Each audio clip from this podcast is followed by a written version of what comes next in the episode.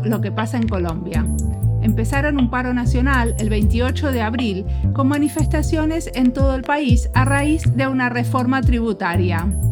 La estigmatización y la represión policial convirtió esta protesta popular en un reguero de sangre, con muchos muertos y desaparecidos.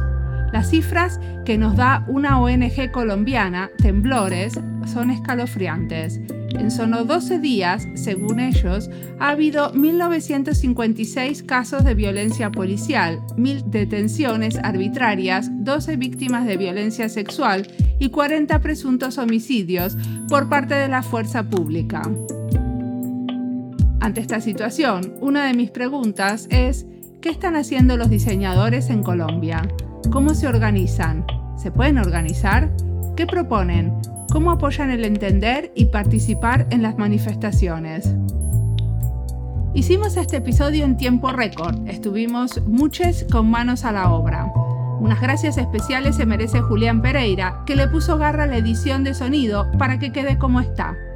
Mi gran amiga Andrea Botero hizo la investigación inicial y me dio una lista de gente a quien entrevistar. Acá tenemos gente de Cali, Bogotá y Pasto. Escuchemos los que nos dicen desde Colombia. Mi nombre es Mariana Salgado, esto es Diseño y Diáspora.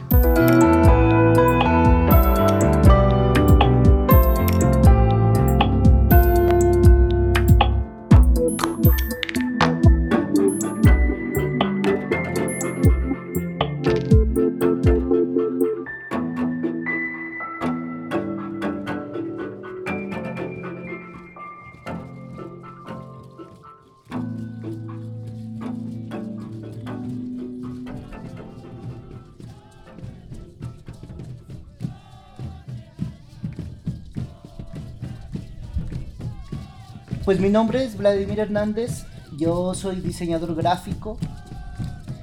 Yo me llamo Miguel Tejada Sánchez. Empecé a trabajar con el diseño gráfico hace más o menos unos 10 años, pero mi formación es en comunicación social. Mi nombre es Yuri Mayerly Salinas Villamizar. Yo soy estudiante de diseño industrial de la Universidad Nacional de Colombia. Vivo en Bogotá. Eh, estoy a mitad de carrera. Mi nombre es Julián Patarroyo, yo soy diseñador gráfico, trabajo actualmente con la ONG Temblores.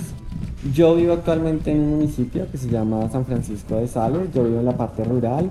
Es un municipio que está más o menos como a una hora y media de Bogotá, pero pues estamos muy conectados también como con la situación que está ocurriendo en Bogotá. Me llamo Eva Parra, y soy miembro de Calypso Press. Somos una editorial y un estudio de impresión Rizo en Cali, en Colombia. Mi nombre es Cristian Sabogal Salazar, yo soy diseñador industrial de la Universidad Nacional de Colombia eh, y docente eh, en diseño también en la Universidad Jorge Tadeo Lozano y en la Universidad del Bosque. Estoy en Bogotá, Bogotá, Colombia. Mi nombre es Hayila López, soy estudiante de la Universidad de los Andes de Diseño y Arquitectura, estoy estudiando ambas carreras. Soy Julián Barriga, estoy ya en último semestre de diseño y soy el representante estudiantil de, la, de diseño de la Facultad de Arquitectura y Diseño de la Universidad de los Andes.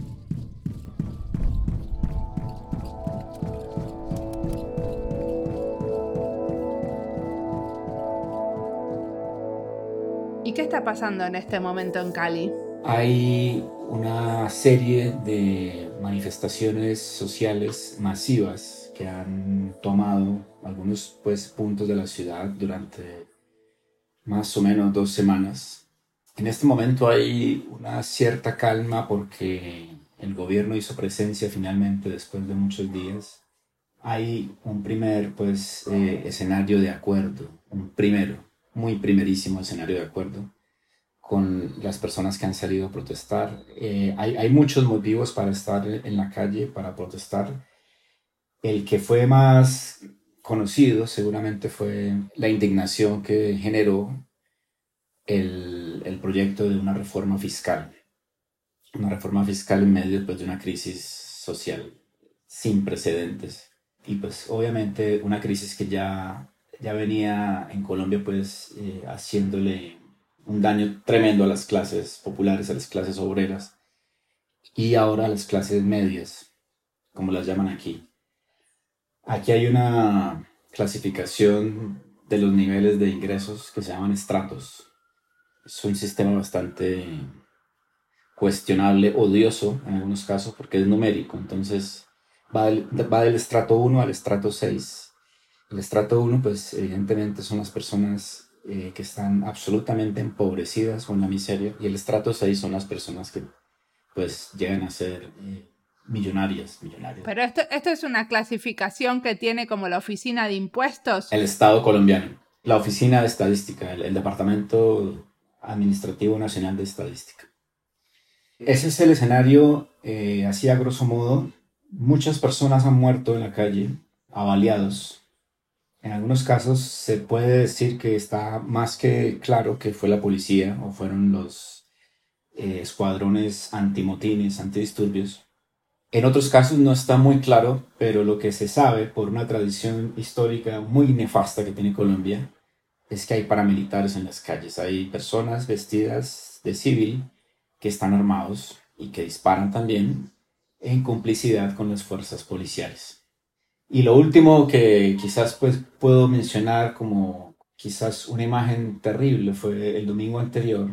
Cali es un punto estratégico pues para, para el, el tránsito de, mercancías, el tránsito digamos de migraciones pues internas dentro del país. Está muy cerca digamos de, en lugares que han sido ancestralmente pues de las comunidades indígenas del sur de Colombia y de las comunidades afrocolombianas. El domingo pasado hubo una presencia muy importante de los indígenas del sur de Colombia, de la región del Cauca. Ellos pertenecen a, la comunidad Misak, que son conocidos aquí en Colombia como los guambianos. Pues hicieron presencia en la ciudad para apoyar la manifestación pues, popular, para apoyar a los jóvenes, para apoyar pues, a los sindicatos y las clases gobernantes o las clases dirigentes en Cali están, están conformadas en buena parte por gente pues que se reclama como española prácticamente, como estos españoles pues directos, hijos directos de españoles, gente bueno, que ha tratado, digamos, de instaurar en la ciudad, pues, un modelo colonial aún, pues, entonces, pues, Cali, por ejemplo, hasta hace muy pocos años tuvo una de las ferias taurinas más importantes del mundo, yo creo. ¿Qué es una feria taurina? Una temporada de toros, así como las, las hay en, en Madrid, bueno, en, en, las grandes plazas del mundo, ¿no? En México.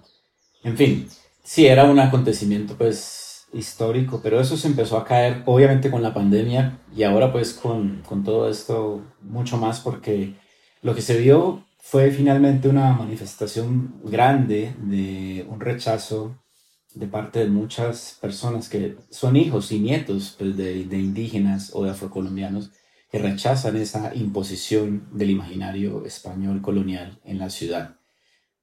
Entonces derribaron una de las estatuas más famosas de la ciudad, que es la estatua del, fundador de la ciudad, un español que se llamaba Sebastián de Belalcázar.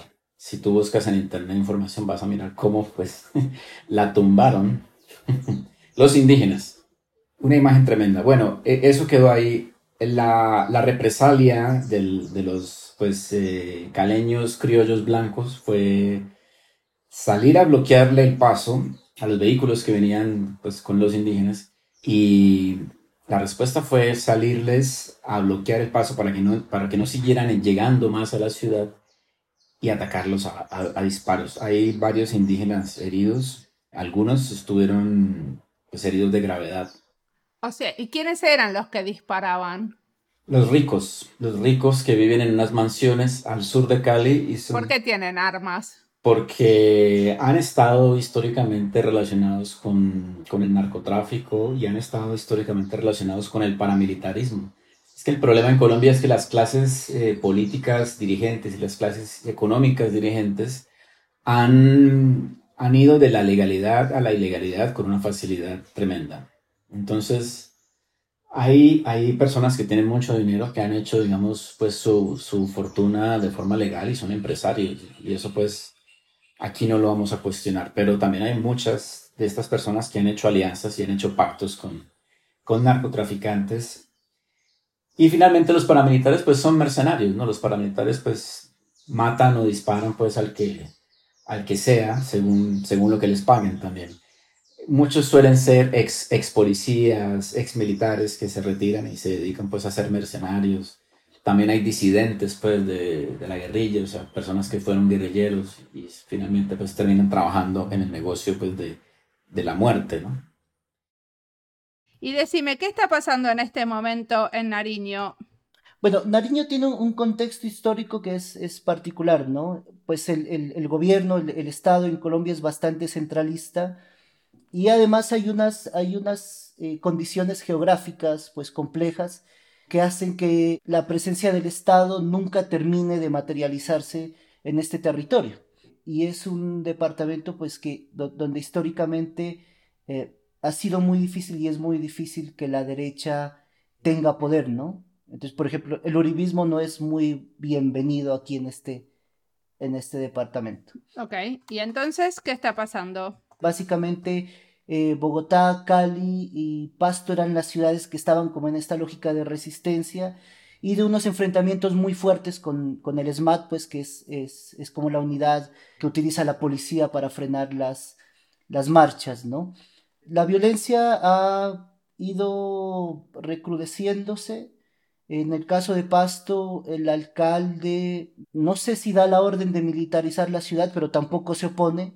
Y eh, tenemos unos días como de, de, tanquetas del ejército paseando por la ciudad, de amenazas de militarización. Hubo un día en el que se habilitó un, un coliseo, un, un, un lugar deportivo, como reclusión para los jóvenes que salían a las marchas, ¿no? Y era una cosa totalmente inaudita, o sea, eh, en este momento histórico no puedes habilitar un estadio para encerrar a la gente que protesta, ¿no? Y hemos tenido ya últimamente pues unos días, digamos, de una calma extraña, de bastante tensión, que yo la leo que es una calma un poco de, de cansancio de parte de, de, la gente que ha estado protestando, pero no un cansancio de que vamos a dejar de protestar, sino estamos como reorganizándonos, evaluando qué es lo que uh, ha venido sucediendo. Eh, y hoy hay convocada pues una, una gran marcha, hoy es 12 de mayo, que eh, en la publicidad pues que la convoca ya se dice o ya se invita a participar de la marcha más grande de tu vida, ¿no? Y pues se espera que sea un, un, un movimiento bastante, bastante fuerte. Es una, es una injusticia que, que solamente no ha estado presente este año, no es algo actual, sino es algo que ha pasado durante, durante mucho tiempo. Nosotros decimos durante más de 50 años, como que no, no hemos alzado la voz y por fin decidimos unirnos como colombianos y revocarnos hacia, hacia el gobierno. Nosotros decidimos salir a la calle como, como universidad, como facultad. Decidimos que los estudiantes, que esta generación no se podía quedar callada, en este momento tan revolucionario para la historia de nuestro país, porque es eso, es nuestro país, es nuestro futuro, es donde vivimos y donde vamos a vivir. Bueno, pues en toda Colombia llevamos 15 días de paro. El paro se convocó provocado, un poco motivado por una reforma tributaria que básicamente iba a incrementar la canasta básica, bueno, como dejar un poco a un sector de la población que lo está pasando muy mal, pues pasando lo peor y mm, en medio de toda esta situación, pues empezaron a suceder muchas más reivindicaciones por otras cuatro reformas, entre ellas una sanitaria, y por una situación ya insostenible de, pues de pobreza, de necesidad, de injusticia y de falta de acceso a oportunidades. ¿Y ustedes están haciendo algo especial en relación a, a lo que está pasando? Bueno, nosotros eh, un poco necesitando hacer algo porque hubo, ha habido una situación de represión policial muy grande, ofrecimos nuestra imprenta para la gente que quería tener alguna consigna o algún cartel para salir a marchar. Y bueno, recibimos muchas solicitudes, hemos estado imprimiendo carteles y han sido tantas que hemos decidido hacer una plataforma. La plataforma se llama no nos vamos a callar.com donde están disponibles todos los carteles que, bueno, que hemos impreso nosotros, otros amigos eh, que han estado circulando, están dispuestos para descarga, para que cualquier persona pueda descargarlos, imprimirlos. O sea que yo puedo descargar el cartel que hizo otro. Exactamente, sí. la gente pasa por la imprenta, los imprime y después los monta en como pancartas o cómo hacen? Bueno, pues con una cadena un poco de solidaridad los llevamos a los puntos de distribución de las marchas. Entonces nosotros estamos en una zona un poquito alejada de la ciudad y pues nada, vamos llevándolo en bicicleta, vamos haciendo como una especie de cadena que los va distribuyendo por las marchas. Se han pegado en algunas eh, zonas, em, bueno, se han distribuido un poco así, con, de mano en mano. Muy bien. ¿Y hay otros que se fueron acercando a ustedes para, para ayudar en esta movida o son los de la editorial los que lo están haciendo? No, ha habido una respuesta increíble. Ha habido gente que ha donado para comprar papel, ha habido gente, como te digo, que ha venido con su bicicleta por los carteles a repartirlos y mucha gente que ha enviado sus diseños de una manera muy eh, generosa para pues, poder circularlos. Entonces, sí, digamos que somos nosotros los que estamos aquí más haciendo el trabajo de impresión, pero es una cadena de gente enorme.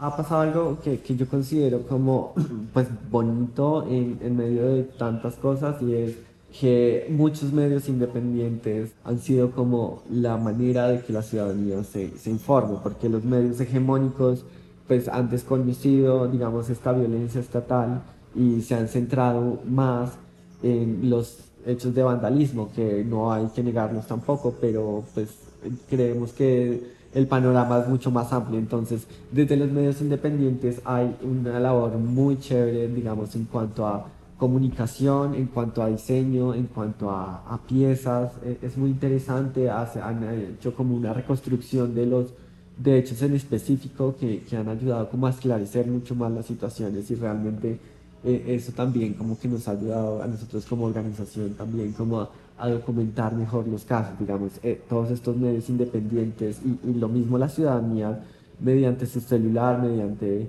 publicaciones en redes, videos que nos mandan, han sido como los ojos que nos han permitido también como registrar todos estos casos de violencia. Desde el diseño, ¿hay alguna iniciativa que me quieras contar? Sí, pues Realmente han surgido muchas manifestaciones desde las universidades, digamos que el llamado a las universidades llegó, llegó cuando ya las protestas estaban en la calle. Muchas y muchos de nuestros compañeros salieron a la calle por iniciativa propia con sus grupos de las localidades. Pero vos dijiste que hubo un llamado de la universidad, que la universidad los convocó. Eh, no la universidad, sino el movimiento estudiantil, como movimiento estudiantil universitario. Ah, ok. Sí, ¿Y qué estás haciendo? En este momento estamos haciendo, estamos construyendo un espacio de conversatorio que podría parecer, bueno, un conversatorio, pues ya hay conversatorios, ya han surgido conversatorios, ¿qué tiene que ver un conversatorio con, con esta crisis? Pero realmente este espacio surge como un espacio de estudiantes para estudiantes, en el que nos damos cuenta que no hemos tenido un canal válido donde se escuche nuestras inquietudes, nuestras preguntas, y queríamos vincular a las y los docentes en un espacio en el que nos tratáramos como iguales, que no lo estábamos viendo en el caso particular de la escuela de la Universidad Nacional. O sea, vienen, participan también los docentes de este espacio. Sí, les invitamos como para que participen, pero no a modo de expertos como siempre se, se suponía que el docente debía tener un espacio mayor de participación, sino que todas y todos tenemos el mismo tiempo, eh, la misma voz y tratamos de que la, la, comunicación sea muy horizontal. Y los temas sobre los que conversamos pues son muy a propósito de lo que tiene que ver el diseño con todas estas formas de manifestación y cómo podemos participar y sobre todo anticiparnos a lo que va a pasar después de que toda esta crisis se resuelva de algún modo. No podemos esperar a que pase algo para preguntarnos qué puede hacer el diseño, sino que estos conversatorios son en, ese, en esa vía de prepararnos para saber cómo podemos reaccionar cuando todo esto se resuelva. Entonces, pues ha habido temas como creatividad y diseño, porque siempre se nos, se nos pide que las manifestaciones sean creativas, que manifestense de otra forma, que a lo mejor las marchas ya no funcionan. Entonces, queríamos entender qué significa realmente eso, qué es la creatividad y qué es lo que se nos exige a las y los estudiantes cuando nos piden manifestaciones creativas. ¿Por qué por ser diseñadoras y diseñadores tenemos que ser creativos y otras disciplinas no? Entonces la conversación giró en torno a eso. No es para sacar una conclusión de lo que debemos hacer es esto, sino escucharnos. Y ha sido un espacio que ha sido fructífero en, términos de nunca había escuchado a mi profe decir eso, no sabía que mi profe pensaba eso, o los mismos profes se sorprenden de escuchar a, a las compañeras y compañeros con ideas tremendas que no sospechaban que, que pudieran surgir de nosotras.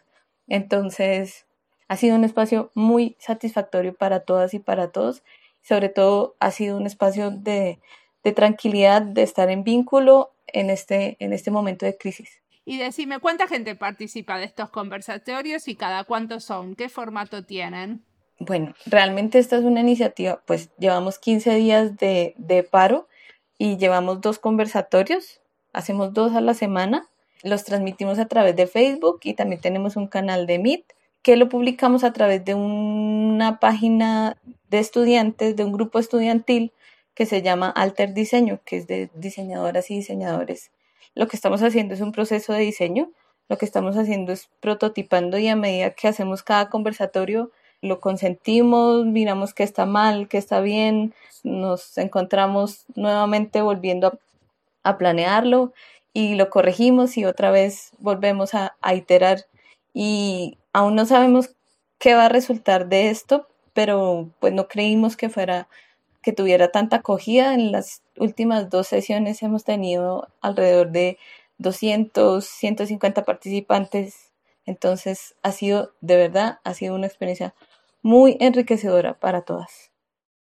Y decime, ¿cuál es tu rol en la ONG? ¿Qué tipo de cosas haces? Ahorita hay algo muy interesante que comenzamos a hacer que tiene que ver con el diseño legal y es hay una gran distancia, una gran barrera entre la ciudadanía y la ley, ¿no? Porque pues, se, se accede a través de abogados o realmente no hay conocimientos frente a, a, a, estos como procedimientos. Entonces lo que hemos hecho es a través como de unas guías muy prácticas y muy sencillas explicarle a la ciudadanía cómo acceder a ciertos derechos, cómo son los procedimientos, pues para que también si la ciudadanía conoce sus derechos, pues es, es, mucho más fácil como que los exija y que también esté enterada cuando se cometen abusos. Eh, la última guía que sacamos es sobre comparendo, sobre las multas, de cómo son estos procedimientos y cómo son, qué diferencia tiene una multa de un delito y, y, y cómo es el tratamiento desde la ley. ¿Y cómo se hace esto de motivar la reflexión y el diálogo? ¿Qué tipo de cosas hicieron? pues muchas de las mesas estaban dirigidas hacia ese tipo de cosas. Había una que se llamaba mesa de diálogo y también como que tuvimos en cuenta que no todos podíamos salir. Eh, muchos sentíamos la frustración de que no podíamos salir a marchar. ¿Cómo podemos ayudar desde nuestras casas? Ya que pues hay distintos como cosas que no nos permitían salir. Una es, por ejemplo, que seguimos en pandemia. Colombia sigue, sigue con muchos casos de COVID. Otra cosa que decíamos mucho era mi mamá no me deja salir a marchar y era ese miedo de, de las mamás por porque no, uno no regresara a la casa por eso mismo de la violencia. Entonces decidimos tener en cuenta todos los tipos de vista y que todos nos sintiéramos como partícipes de esta misma marcha, de esta misma voz que íbamos a hacer como, como comunidad, como grupos, como colombianos, que es lo que somos finalmente. Porque cuando vos decís hicimos una mesa de diálogo. Eso quiere decir que pusieron una mesa físicamente en la calle y se pusieron a charlar con la gente. algo así, algo así. Había, había una de las mesas que se llama intervenciones urbanas y lo que hicimos fue sacar canastas y formar una aula en la calle, una aula de clases en la calle. Por ejemplo, esa fue una de las iniciativas, porque hay muchísimas. Y formaron un aula y ¿qué pasó? ¿Invitaban a la gente a sentarse en los pupitres? Invitábamos a la gente a sentarse en, en no eran pupitres, eran como canastas, como unos asientos, a, a escuchar la clase. Y eran clases respecto a cosas que pues nos atañen como nación y también de, desde arquitectura y diseño. La gente estaba muy feliz y a veces también tomaban el micrófono y, y cada vez que, que hablábamos era decir, necesitamos unirnos, ya no más violencia, ya no podemos seguir peleándonos entre nosotros, por favor, sentémonos y, y, hablemos y aprendamos. Desde la educación, desde, desde la academia se pueden hacer muchas cosas. Por ejemplo, esta intervención urbana, ¿lo hicieron varios días o cómo fue? Sí, ya, ya ha tenido tres réplicas en Bogotá. los estudiantes que entran a nuestros cursos cada vez son más conscientes de a qué vienen a nuestros cursos. Eso por un lado. Entonces, claro, cuando ya estamos metidos dentro de este marco, tiene una capacidad de reacción mucho más rápida a la situación política, si bien esto podría entenderse como un fenómeno de, adoctrinamiento, ¿no? Pero ellos y ellas eh, reaccionaron muy rápido a lo que estaba sucediendo en el país. En el caso de la otra universidad también, eh, eh, lo que te comentaba de estar revisando cuál es la política que está cargando sus expresiones plásticas y desde luego lo que comunican, también les permitió casi que llegar, los estudiantes mismos se organizaron y dijeron nosotros tenemos que comunicar lo que, lo que decimos, lo que pensamos, ¿no? Eh, y empezaron a producir piezas plásticas, abrieron su propia cuenta de Instagram, esto lo hicieron de manera autónoma, eh, para empezar a, a, decir lo que, lo que estaban eh, experimentando. ¿no? Creo que, creo que el, ejercicio de recuperar esa dimensión política del diseño les ha permitido a ellos desde la práctica, ejercicios muy concretos, relacionarse con la situación, relacionarse con, con la situación y darse cuenta de que el diseño no es un ejercicio aislado de, de las dinámicas que están sucediendo eh, pues en la cotidianidad, ¿no? Y decime una cosa, ¿y qué están haciendo ustedes los diseñadores? ¿Tienen algún tipo de agrupación? O sea, ¿qué están haciendo algo juntos? Hay varios grupos, ¿no? No, no, hay, no hay colectivas, digamos, de, de diseñadores o de, diseñadoras. Eh, por ejemplo, hay una colectiva que es Columna Abierta, eh, que es un medio de comunicación independiente con la que vengo trabajando ya unas semanas, y este tiene una filosofía en contra de eh, lo que ellos dicen las fast news, ¿no? Y es, la comunicación nos ha dicho que debe ser rápida, asertiva, y el, este medio, con este medio buscamos lo contrario, ¿no? Que la comunicación sea lenta, eh, que necesite más tiempo para digerirse, que no sea gráfica, sino que sea de un cuerpo pues mucho, mucho más fuerte, sin ligereza. Allí eh, se vienen eh, propiciando espacios, espacios de diálogo y también mm, apoyando en, algunos temas de tecnología, ¿no? No de tecnología enfocada a la vanguardia, sino de tecnología más enfocada a la seguridad de los líderes, de las personas que, participan del proceso. Eh, asimismo, digamos, la, la, la maestría en diseño para la innovación social la semana pasada emitió un comunicado de apoyo al paro, un comunicado oficial y el, el grupo pues, de, de, chicas, de chicos, eh, están realizando un ejercicio de visualización de datos en torno a la eh, brutalidad policial ¿no? que, que, que, se viene viviendo aquí en, en la ciudad. Nos hemos vinculado como a diferentes cosas. Hay, días en los que uno simplemente sale con la grabadora eh, y hace registros sonoros y después los envías a las convocatorias de paisajes sonoros contextualizando que, que, que esto sucede en torno de la marcha hay días que tratas de hacer cubrimiento, digamos, emisiones en vivo, transmitiendo lo que, lo que está sucediendo. Hay otros días que, eh, por ejemplo, ayer eh, revisábamos el sitio web de denuncias de brutalidad policial, entonces miras que esté funcionando bien, que sea fácil para la gente. Entonces te, te vas vinculando como a, a, varios procesos en torno a lo que se va necesitando y a lo que ellos manifiestan, pues se necesita cierto tipo de apoyo, ¿no? Entonces no hay una colectiva específica como diseñadores, pero sí hay un aporte fuerte desde el diseño a diferentes procesos y a fortalecer y potenciar los procesos eh, que son propios de acá del territorio. ¿Y cómo se enteran que un grupo necesita ayuda? Por ejemplo, esto de la web de denuncias tiene que ver más con unos procesos personales, ¿no? Es decir, si tú llegas aquí desde el diseño a decir, oye, yo tengo la solución, te miran con sospecha, ¿no? Por, lo que te digo, porque históricamente el diseño no es que haya hecho cosas muy buenas, ¿no? Te miran con sospecha porque es como, ah, tú vienes a, vender el, proceso, ¿no? Vas a hacer piezas para convertirlo en, un, en una cosa de consumo, ¿no? Lo que yo he hecho es caminar con ellos durante bastante tiempo, ¿no? Es decir, eh, en este ejemplo que te pongo de, la página para, para las denuncias policiales es una asociación con la que venimos como tejiendo una amistad ya hace dos años. Eh, y recién ahora puedo decirles como que, oye, yo les puedo ayudar en esto, ¿no?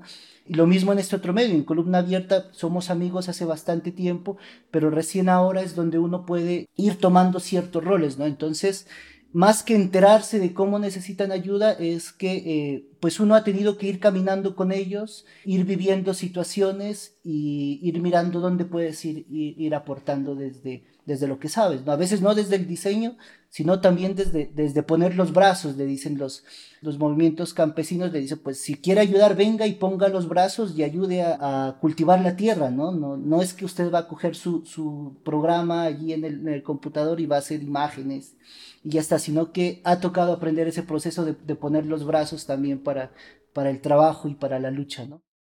Y el entendedero, que se trataba como de que las personas pusieran su, su trapito, sacar los trapitos al sol, como diríamos acá en Colombia, los colgaban en una cuerda, como si estuvieran colgando la ropa, donde comunicaban los mensajes, comunicaban lo que se sentían por medio del arte y por medio de distintas intervenciones, ya fuera sobre un trapo, sobre una cartelera, y eso ya, se hizo en Bogotá, ya, ya lo hemos hecho dos veces en Bogotá, y también ha implicado en distintas ciudades como lo es Medellín, como lo ha sido Ibagué, creo, y actualmente hay como muchas otras ciudades donde han hecho réplicas y réplicas solamente por medio, por medio de las redes sociales que ven la idea y deciden unirse, unirse y unirse y, hacer una misma voz. ¿Y esto dónde lo están documentando? ¿Lo encuentro en alguna página?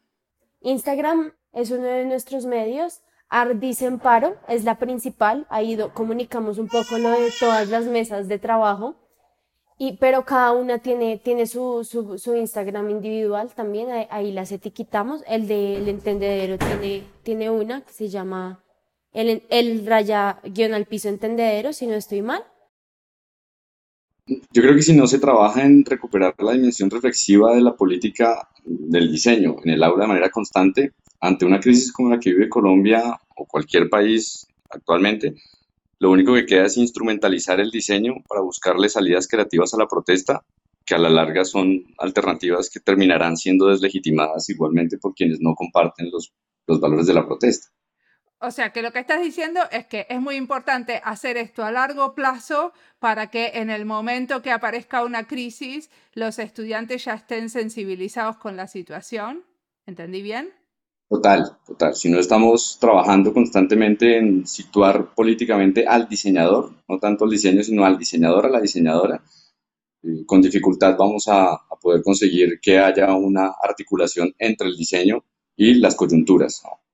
Perfecto. Y lo otro que estás diciendo también es que en realidad siempre la protesta política puede llegar a ser deslegitimizada porque hay un grupo que no la va a tomar, digamos, no la va a recibir.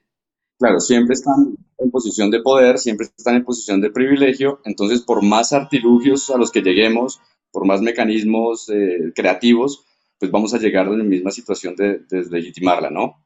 Entonces tiene que ser algo que venga de antes para que haya una articulación más, más consolidada, igual en la coyuntura. Es, es, un poco frustrante e indignante también lo que, lo que pasa como, como país, es una relación amor-desamor, uno se levanta y con toda la fuerza para trabajar por el país desde lo que estamos haciendo como en las mesas, pero también luego llega la desilusión de, los, de parte de los medios, lo que uno ve también en las redes sociales. Pero lo que, lo que yo creo es que hay esperanza en el diálogo y la educación. Hay, hay mucha esperanza en nuestro país. Eh, tiene mucho talento humano, mucho talento humano en, en la educación. Las universidades nos estamos uniendo a raíz también de esto. Yo creo que, que poco a poco iremos avanzando a poder sacar mejores propuestas desde el diálogo.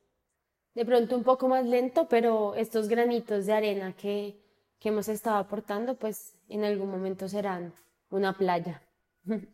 Sí, y la idea es, obviamente, las mesas de, de, trabajo no solamente van a trabajar en el paro. Ya este órgano estudiantil que se creó es un órgano estudiantil en pro de trabajar y promover proyectos sociales en el país desde el diseño y la arquitectura pero también desde la interdisciplinariedad. Y a la vez muchas clases se han unido, se han unido a, este movimiento y a un poco reorganizar el, cronograma de clases, pero en pro al paro. Entonces nuestros proyectos de diseño que venían como con otro enfoque ahora se van redirigiendo un poco hacia, hacia Colombia y en qué podemos hacer hoy para ayudar al país. Yo soy monitora de, de una de las clases de diseño y ahorita estamos haciendo eso. Bueno, Estamos haciendo un proyecto, como ya lo vieron en, la mesa en, en las mesas de trabajo, lo hicimos en una semana. Ahora ustedes, ¿qué le pueden proponer al país? ¿Qué propuestas nos pueden traer? Y los profesores nos apoyan y nos guían como, como los diseñadores profesionales que ya, soy, que ya son y por medio de la experiencia para lograr sacar aún más propuestas como universidad. pues nada, en pie de lucha y que, que todo salga de la mejor manera. Y muchas gracias por la invitación. Este comienzo me parece muy bello. Dice, aquí estoy, yo soy la mamá de Nicolás. Yo quiero que me miren la cara porque yo soy la mamá de Nicolás. Todo el mundo le ha visto la cara a mi hijo. Yo lo traje al mundo. Y él no era un gamín. Un gamín aquí en Colombia es, eh, como decir un, chico de la calle que roba, que, que vive en la calle. Es muy despectivo decirle a alguien gamín. No era un bandido.